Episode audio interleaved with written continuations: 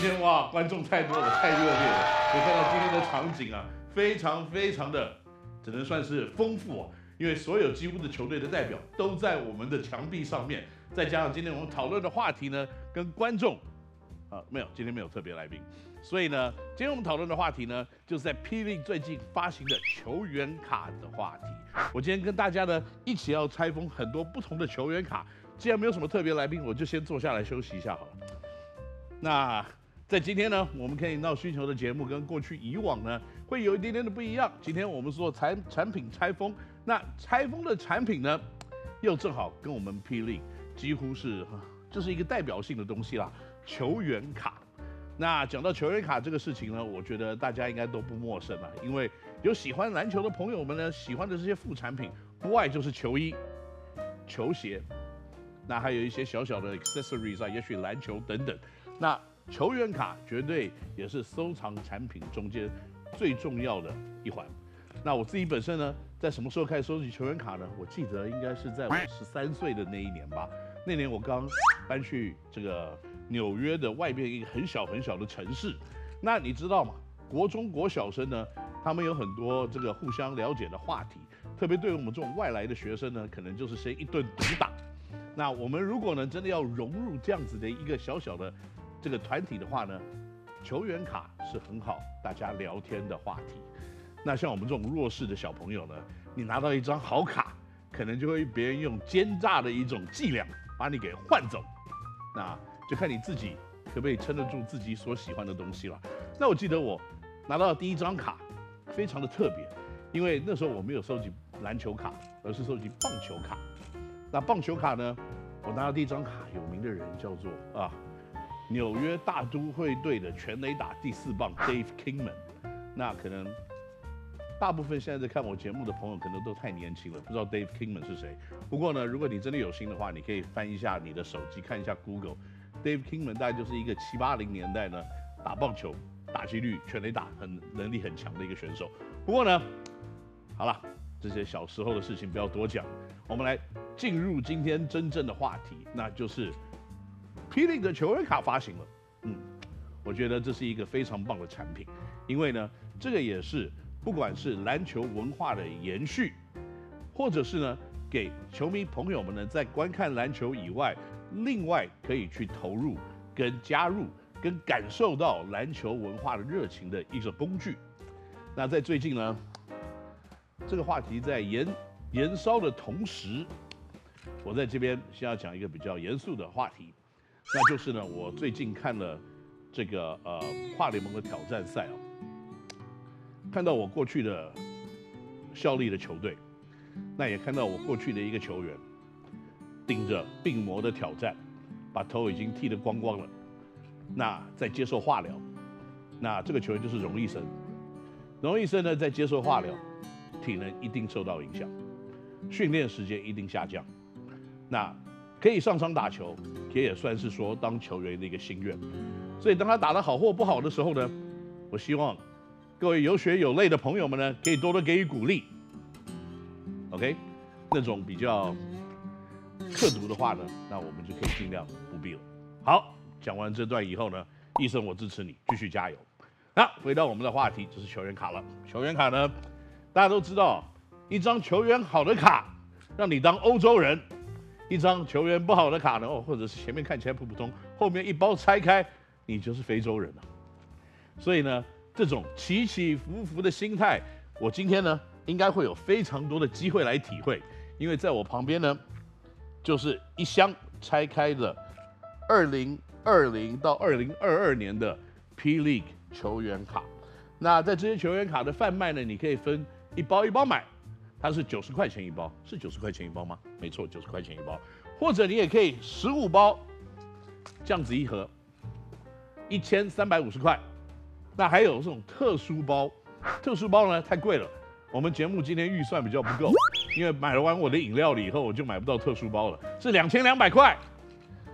那这个特殊收集的箱子呢，大概价值在四百块钱左右。所以呢，这也是各位朋友们，如果喜欢抽到一些签名卡啦、特殊卡，可能要到这种一包或一箱的里面呢，你才能真正的抽到这样子类型的卡片。不过呢，废话不多说，我们现在就开我们的第一包球员卡，看我们今天的手气到底是如何。呃，我希望我可以抽到一个很棒很棒的球卡。那很棒很棒的球卡呢，有的时候是自己的定义，有的时候呢也是不是现在价值，要看未来价值。够潇洒，因为我抽到第一张呢，我为什么要这样丢？因为抽到第一张卡呢，就是我在领航员最敬爱的球员，Devin Robinson。那如果你有看比赛的话，你知道为什么他是我最敬爱的球员了。呃，跟我们打四次五次球，然后起了三次冲突，这是我不知道这个几率算不算高，算算不低吧。不过呢，Devin Robinson 呢，呃呀，洋将卡通常我不知道它的价值是如何了。不过我相信跟本土卡比较起来是有一点点差距的。那第二，这张卡我知道我的用途在哪里了。郭少杰啊，郭少杰称霸。很棒的这些卡，我觉得今年的设计啊，跟那个时候我在 CBA 的时代有点不一样的地方是，CBA 的时代呢，他还把你的数据啊、上场时间等等都列在后面。那我们霹雳的球员卡比较简单设计一点，就是身高、体重、生日还有毕业的学校了。所以我为什么讲这样比较简单比较好呢？因为我在职业元年的时候，在 CBA 打的没有特别好，所以那个数据印在后面，你会觉得有点尴尬。不过没关系。不过少杰，我知道我儿子一定会很喜欢，因为他是我儿子的偶像。哦，好了，这张卡嘿嘿嘿，应该有点价值吧？Championship Card，冠军卡。二零二零二一年的 P League Champions 总冠军，我我觉得这张卡真的很棒，只不过里面的人物如果可以，没不不 不是换一些人，呃呃实至名归，实至名归，很棒，冠军球员卡这张应该值不少钱吧？好了，那这个呢，这个是我要讲的了，Rookie Card Draft Card 陈佑伟，这张我要自己留下来。因为呢，在这种 NBA 的球员卡里面，最近比较值钱的基本上都是 RC，就是球员卡，就是 Rookie Card。那 Rookie Card 又有分这种什么特别卡啦，像什么有什么 prison 啊，或者是这种特别的设计，或者是球衣卡，或者球衣后面就是那个 logo 面的那一个 logo 正好贴在上面的。那那种卡呢，目前为止应该是 NBA 所有卖出去卡最贵的一张吧？如果没有记错，应该是 Steph Curry 的。logo 面球衣卡应该是五百六十万美金吧？我我觉得有的时候啊，抽球员卡里有好玩的地方，就是你会跟你自己相近的这种人呢、啊，特别的有缘分。像林君豪也是在我们球队的啊。OK，我可以知道到时候可以给这些球员什么样子的交换。君豪帮我拿瓶水，我跟你交换你的卡。啊，没有没有，开玩笑，我自己拿水。嗯，泽宇好，OK，Rookie Card。啊，OK。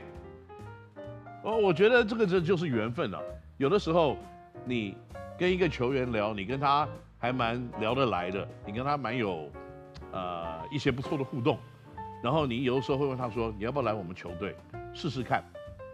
你的自由球员合约到了，来我们球队打打看嘛。或者是呢？他说他想被交易，然后你去交易他，然后可是你怎么交易都交易不来，人没来，但是卡来了，林书伟，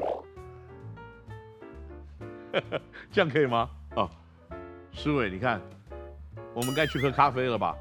呃，不行，联盟现在有规定，球员跟这个别的球队的总经理不能一起喝咖啡。哦，好，那我们就卡上相见了。OK，Good job。OK，我的第一包。我还没有抽到我最想要的卡，因为呢，我最想要的卡是什么呢？有人说是不是你自己的？没有没有没有没有，我没这么的自恋了。因为这个以前在打球的时候，我应该算是少数的球员，打了两年，第三年因为我受伤就不打了嘛。那我打了两年有两个不同的球队的球衣，因为我换了一支球，换了两个球队。我也是当时呢可能 CBA 的第一个被交易换球队的选手。所以呢，我没有改变这个传统，我也应该也是霹雳第一个换球队的总经理。